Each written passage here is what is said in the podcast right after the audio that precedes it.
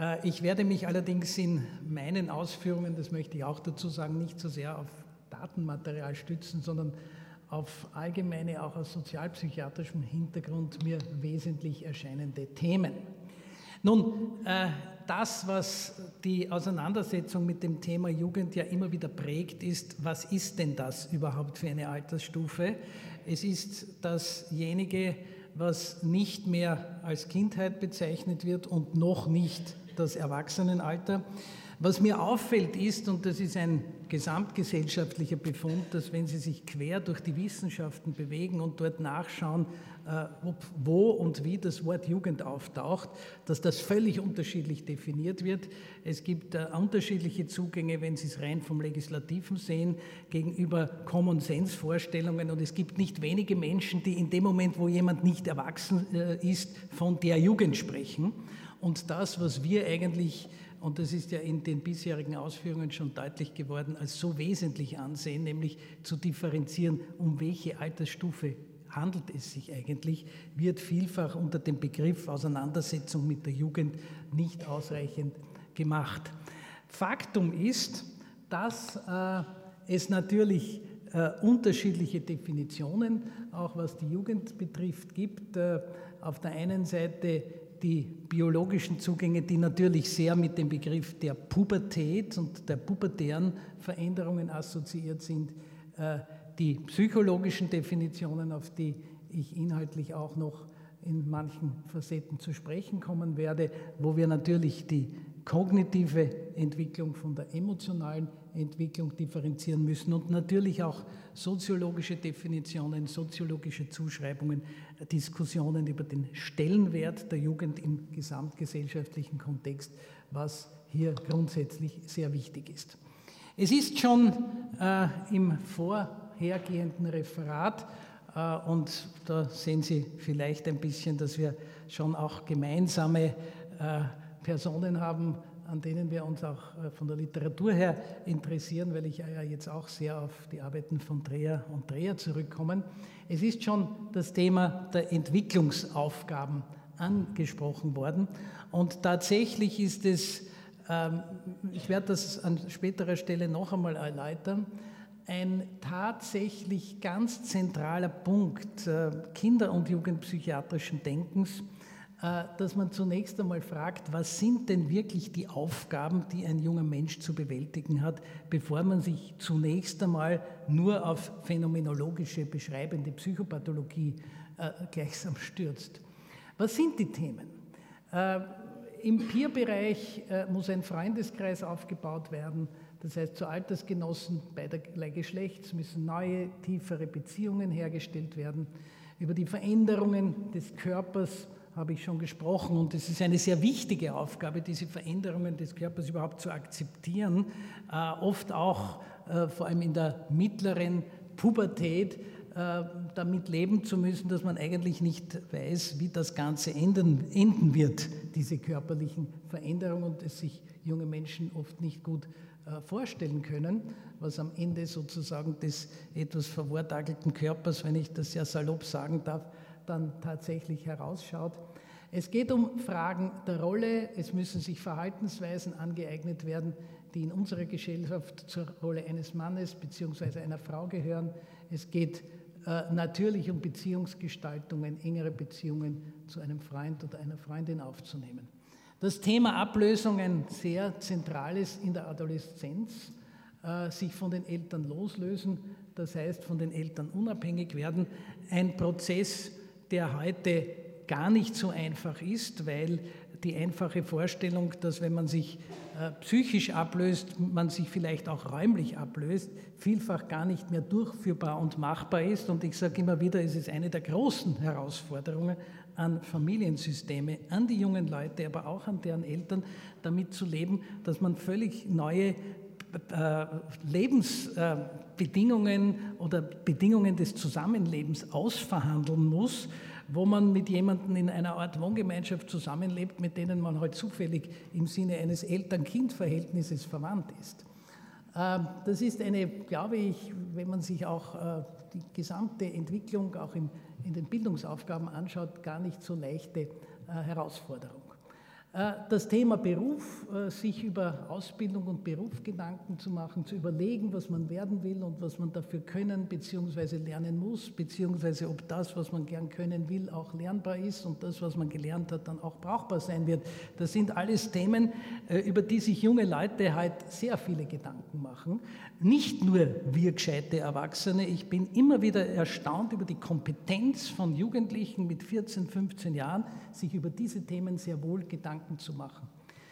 Äh, natürlich die Frage, Vorstellungen zu entwickeln, wie man die eigene Familie bzw. Partnerschaft gestalten möchte, ähm, was das Selbst betrifft, sich selbst kennenlernen und wissen, wie andere einen sehen. Das heißt, Klarheit über sich selbst zu gewinnen, dass das nicht immer ganz einfach ist, wissen wir. Äh, es geht um die Entwicklung einer eigenen Weltanschauung, sich darüber klar zu werden, welche Werte will man eigentlich vertreten, an welchen Prinzipien will man eigentlich das eigene Handeln ausrichten und natürlich eine Zukunftsperspektive entwickeln. Und wir wissen, äh, dass, äh, davon war schon die Rede, ich werde noch darauf zurückkommen, unter den protektiven Faktoren die Orientierung an einer klaren, zielgerichteten Zukunft ein sehr wichtiger Punkt ist. Ähm, ich bleibe jetzt noch einmal gleich bei diesen Begriffen, die schon angesprochen worden sind, nämlich Risikofaktoren und protektive Faktoren und halte mich auch hier an Darstellungen von Dreher äh, und möchte hier eigentlich drei Systeme ähm, darstellen. Das erste ist das Mikrosystem und möchte eben noch einmal, es ist ja schon angedeutet worden, auf die Bedeutung unserer Sichtweise hinweisen, wie wir auch versuchen heute Probleme, letztlich auch Psychopathologie junger Menschen vor äh, erstens zu erfassen und letztlich auch die therapeutischen Ansätze vor diesem Hintergrund zu, äh, zu entwickeln. Sie, sind, Sie sehen hier zum Beispiel ganz zentrale Risikofaktoren, die etwa in der Erziehung liegen, die in der Peer-Eingliederung liegen, die natürlich auch in Fragen des Sozialverhaltens der Peers im Sinne von devianten Verhalten in der Peergruppe liegen, natürlich auch im Erleben von Beziehungen im familiären System und nicht zuletzt auch eine relevante Bezugspersonengruppe im Umgang mit pädagogisch relevanten Personen für die jungen Menschen. Demgegenüber steht natürlich die, der protektive Wert aller dieser äh, genannten Bereiche. Äh, das unterstützende Familienmitglied, das verstehende, unterstützende Familienmitglied stellt einen wichtigen protektiven Faktor dar. Äh, bei den Gleichaltrigen sind es vor allem positive Rollenmodelle, die sehr schützen können.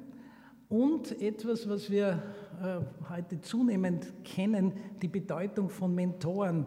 Das Spannende an diesen Mentoren ist, äh, dass das Bezugspersonen sind, die gar nicht immer so ständig mit den jungen Leuten zusammen sind, die mehr oder weniger nahe sind, die aber von den jungen Leuten in entscheidenden Momenten herangezogen werden können. Das ist gar nicht so was Neues, das hat Michael Rutter schon in seinen ersten Studien immer wieder als protektiven Faktor dargestellt. Wir sehen es nur heute unter dem Begriff Mentoren als, als weiter, weiterhin als einen sehr wichtigen Bereich an.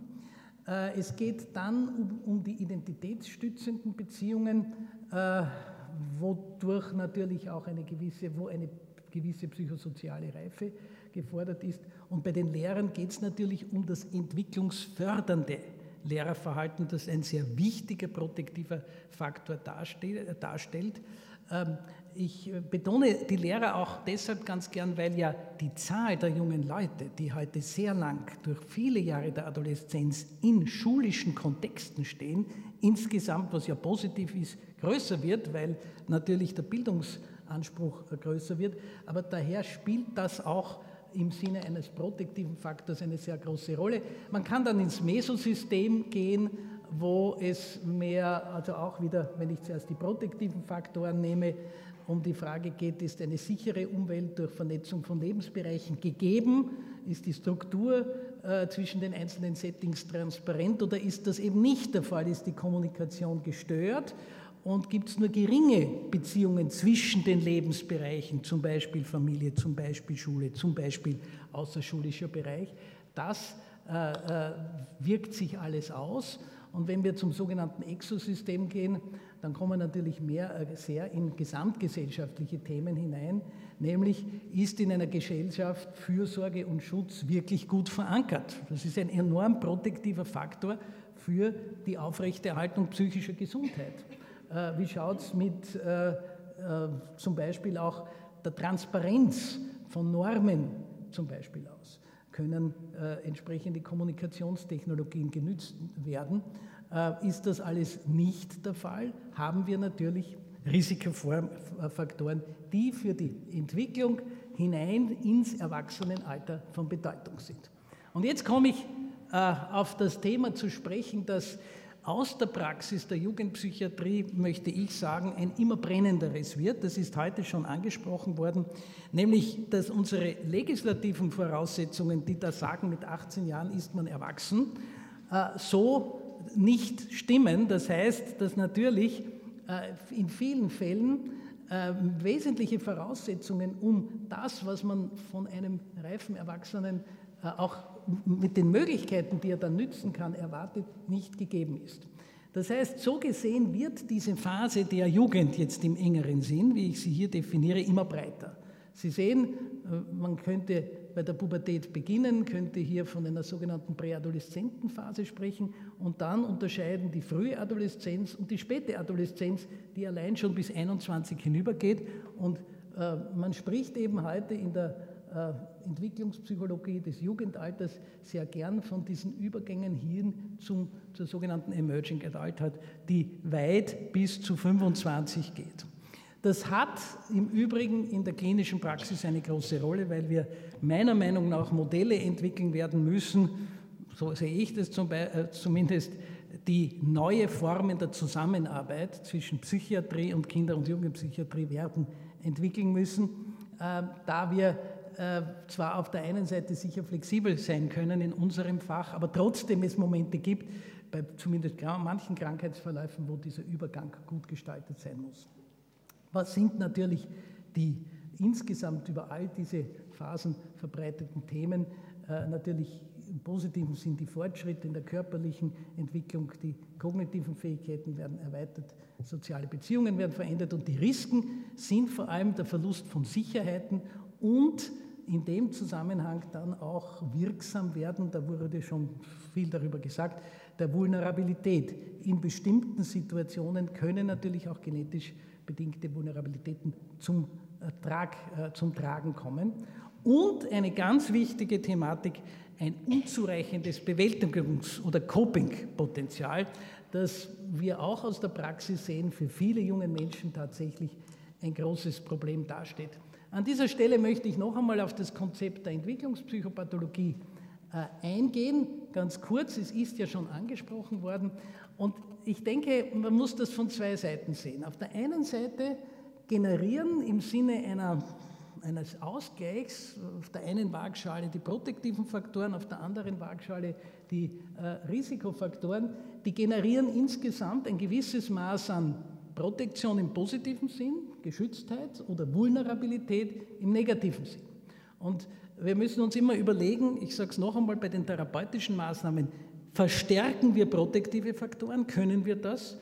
Oder in welchem Maß können wir Risikofaktoren wegnehmen? Meine Bilanz nach vielen Jahren Kinder- und Jugendpsychiatrie ist heute, dass wir uns wesentlich mehr auf das Bearbeiten der protektiven Faktoren äh, hingehen müssen, als ständig zu glauben, wir können alle Risikofaktoren beseitigen. Das scheint mir zumindest in vielen Fällen nicht möglich. Bei der Entwicklung sind die körperliche, kognitive, emotionale und soziale Dimension zu berücksichtigen. Das ist klar, das wurde ja schon vielfach ausgeführt. Aber Entwicklungsprobleme können auch Psychopathologie generieren. Einerseits kann Psychopathologie die Entwicklung beeinträchtigen, das wurde gesagt, aber ich denke, es können auch äh, das Nichtbewältigen von Entwicklungsaufgaben kann natürlich auch unterschiedliche Formen von Psychopathologie äh, erzeugen. Das kann ich überspringen. Ich möchte jetzt noch auf einen Begriff eingehen, nämlich auf den Krisenbegriff. Ähm, es ist ja so, dass wir Jugendalter sehr gerne auch mit dem Schlagwort Krisenalter äh, äh, übertiteln.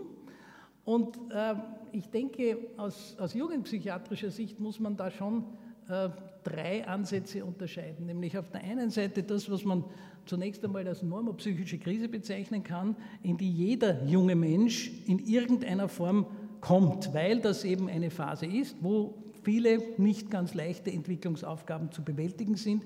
Und das gelingt halt nicht immer gleich. Und da gerät man in eine gewisse Schwierigkeit, man kann äh, akute Belastungsreaktionen äh, zeigen, aber insgesamt ist das in vielen Fällen nicht als krankheitswertig zu bezeichnen.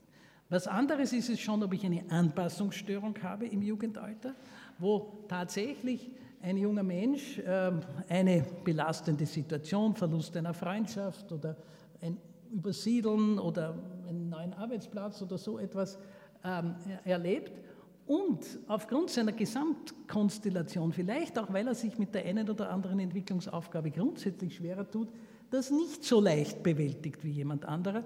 Und das würden wir dann als eine Anpassungskrise oder eine Krise als Anpassungsstörung bezeichnen. Das dritte ist dann die pathologische Krise, wo wir nämlich von vornherein schon einen jungen Menschen haben, der eine bestimmte Störung hat, zum Beispiel eine Angststörung oder etwas anderes, und der dann unter den Anforderungen neuer Entwicklungsaufgaben in der Adoleszenz einfach damit überhaupt nicht zurande kommt und eine Aggravierung oder beziehungsweise ein richtiges Ausbrechen einer schwereren und in dem Sinn jetzt eindeutigeren psychiatrischen Erkrankung entwickelt. Äh, ich habe Ihnen jetzt nur sozusagen zum Überblick ganz einmal aufgelistet, was sind eigentlich die häufigsten Symptome. Und ich spreche jetzt noch nicht, bewusst noch nicht von Krankheitsbildern, äh, die wir heute so sehen. Das ist sicherlich die Angst als ein weit verbreitetes psychische Problematik im Jugendalter, das inadäquate Sozialverhalten, auch in dieser Altersstufe die Lern- und Leistungsprobleme. Es gibt viele junge Menschen, die mit gutem Willen und viel Bemühen äh, durch die Schule irgendwie geführt worden sind und wo erst ab der Pubertät bei den etwas höheren schulischen Anforderungen in der Sekundarstufe tatsächlich eine, eine enorme sekundäre Pathologie auftritt, weil eben Leistungs- und Lernprobleme, auch umschriebene Entwicklungsstörungen nicht richtig erkannt und bearbeitet worden sind. Ich bin immer wieder erstaunt, dass das auch heute immer noch der Fall ist, wo Beschulungen nicht adäquat waren und dergleichen. Natürlich die Störungen des Essverhaltens ist klar, depressive Verstimmungen, ohne dass das immer die episodische Depression sein muss. Auf das muss vielfach hingewiesen werden. Ich habe heute das Gefühl, man liest oft so, na, die Depressionen setzen immer früher ein und glaubt, das ist halt dann die episodische Depression, die der Zehnjährige hat. Das ist ja auch schon kurz diskutiert worden. Das ist sicher so nicht. Das Thema Impulsivität ist heute im Jugendalter ein sehr zentrales psychopathologisches Thema geworden. Natürlich das selbstverletzende Verhalten. Auch hier haben wir eine massive Zunahme in den letzten Jahrzehnten, eineinhalb Jahrzehnten gesehen. Parasuizidales Verhalten mit dem bekannten Phänomen, dass ja gerade in dieser Altersstufe die Rate parasuizidaler Handlungen im gesamten Lebensverlauf eine sehr hohe ist. Und dann der Substanz, und ich habe das jetzt einmal so zusammengefasst, der Substanz- und Medienmissbrauch. Ich glaube, wir müssen das heute sehen, eine, eine reguläre Exploration in der Jugendpsychiatrie, die nicht beinhaltet, wie gehst du mit Medium, wie lang verwendest du welche Spiele, ist eigentlich nicht mehr State of the Art. Das hätten wir vor 20 Jahren sicher nicht gemacht. Da hat sich doch auch einiges geändert. Wenn man das jetzt äh, in Richtung Erkrankungen in der Adoleszenz ummünzt, dann habe ich die jetzt einmal so ähm, aufgelistet. Angststörungen ist klar, ich habe das Symptom schon genannt, da würde ich vor allem die Soziophobie und die Panikstörung schon im Jugendalter nennen. Die komorbiden Störungen des ADHS wirken sich besonders im Jugendalter aus, vor allem mit den äh, sekundären Komorbiditäten in Richtung äh, Substanzmissbrauch äh, beziehungsweise auch die soziales Verhalten, aber natürlich auch eine Menge andere, natürlich auch depressive äh, Störungen. Dann Lern- und Leistungsprobleme, das ist schon gesagt worden. Die Essstörungen habe ich jetzt auch noch einmal äh, als Krankheitsidentitäten. Anorexia nervosa wäre da zu verstehen. Äh, na, äh, Bulimie, äh, Binge-Eating äh, ist zu nennen. Natürlich depressive Störungen im Sinne ab dem Jugendalter schon durchaus auch einmal schon auftretender erster depressiver Episoden. Und natürlich das große Thema der Traumafolgeerkrankungen, auf das wir heute natürlich einen auch ganz anderen Stellenwert legen, als äh, das äh, in früherer Zeit gewesen ist. Und äh, mir fällt auf, dass das insofern äh, große diagnostische Konsequenzen hat, als ich glaube, dass wir heute manche Phänomene, die wir früher leichtfertig als psychotisch äh, zuge also diagnostiziert haben, heute unter dem Konzept der dissoziativen Symptome ganz anderes, äh, anders interpretieren. Und damit im Zusammenhang natürlich auch die Entwicklungsstörungen der Persönlichkeit. Sie, haben, Sie sehen, dass ich sehr wohl hier Entwicklungsstörungen der Persönlichkeit geschrieben habe, weil wir ja eigentlich immer noch Persönlichkeitsstörungen als solche vor dem 17. Lebensjahr, zumindest nach ICD, nicht äh, diagnostizieren sollen. Auf der anderen Seite ist nicht einzusehen, dass das von der Entwicklung irgendwann einmal ansetzen muss. Und ich denke, es ist wichtig, dass wir uns dem Thema stellen, weil wir haben ja heute auch therapeutische Ansätze. Wir vertreten ja heute bei den Persönlichkeitsstörungen nicht den Nihilismus, den wir vor 20, 30 Jahren Persönlichkeitsstörungen nur nicht nennen, weil da kann man nichts machen. Das ist ja nicht mehr so.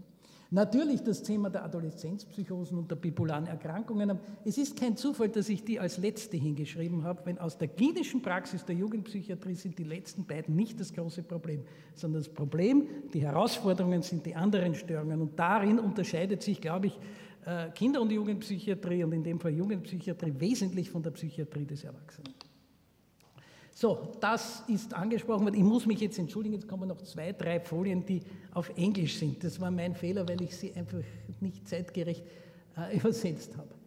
Äh, ich will Ihnen jetzt zum Schluss eigentlich nur noch ein paar Gedanken mitgeben, was, worauf müssen wir eigentlich wirklich bei jungen Menschen schauen. Also wir müssen natürlich auf das Phänomen der sicheren Bindung schauen. Ist die gegeben oder nicht? Das heißt, wir müssen in der Jugendpsychiatrie immer genaue Anamnesen auch erstellen. Wir müssen natürlich darauf schauen, ob es einen Mangel an emotionaler Sicherheit äh, durch erzieherische Verunsicherung durch äh, äh, erziehungsrelevante Personen, Eltern oder nicht gibt. Also das ist schon etwas, was uns immer wieder auffällt, gerade bei Jugendlichen in ihrem Umgang die nicht die unzureichende Fähigkeit mit Ängsten, mit Befürchtungen überhaupt umzugehen, die nicht zu kopen zu können und überhaupt wenige äh, also Bewältigungsmechanismen in Versagenssituationen, in Frustrationssituationen zu haben. Das ist für viele junge Leute heute auch ein Problem, gerade in der Integration in den Arbeitsprozess. Die es nicht aushalten, wenn nicht etwas gleich so funktioniert und dann wahnsinnig schnell entmutigt sind und dadurch natürlich auch einen sehr niedrigen Selbstwert äh, haben. Und brauchen tun wir daher, äh, und jetzt möchte ich sozusagen äh, das so ein bisschen auch im Sinne einer Forderung äh, sagen, wir brauchen mehr äh, Unterstützung für im schulischen Bereich, und zwar auch nicht nur im Pflichtschulbereich, sondern im höherschulischen Bereich, für junge Menschen mit äh, psychischen äh, Problemen. Das wird immer deutlicher, dass sich sehr viel eben in den schulischen Bereich auch hineinverlagert, dort manifestiert und da muss, glaube ich, auch unsere Gesellschaft bereit sein, in, äh, bereit sein E-Helfersysteme zu investieren. Äh, wir brauchen gute Vernetzung zwischen den Institutionen und wir brauchen äh, Helfersysteme, die sehr stark an der persönlichen Kontinuität, an dem Begleiten durch bestimmte Personen festhalten und orientiert sind. Und weil es jetzt gerade wieder aktuell ist, das neue äh, Jugendhilfegesetz, ich glaube, das ist eine Forderung, äh, die wirklich gut begründbar ist, dass man da auch entsprechend äh, investieren muss. Damit möchte ich jetzt einmal schließen. Es waren nur ein paar äh, sozusagen Key Points zu unserem Thema und ich danke für Ihre Aufmerksamkeit.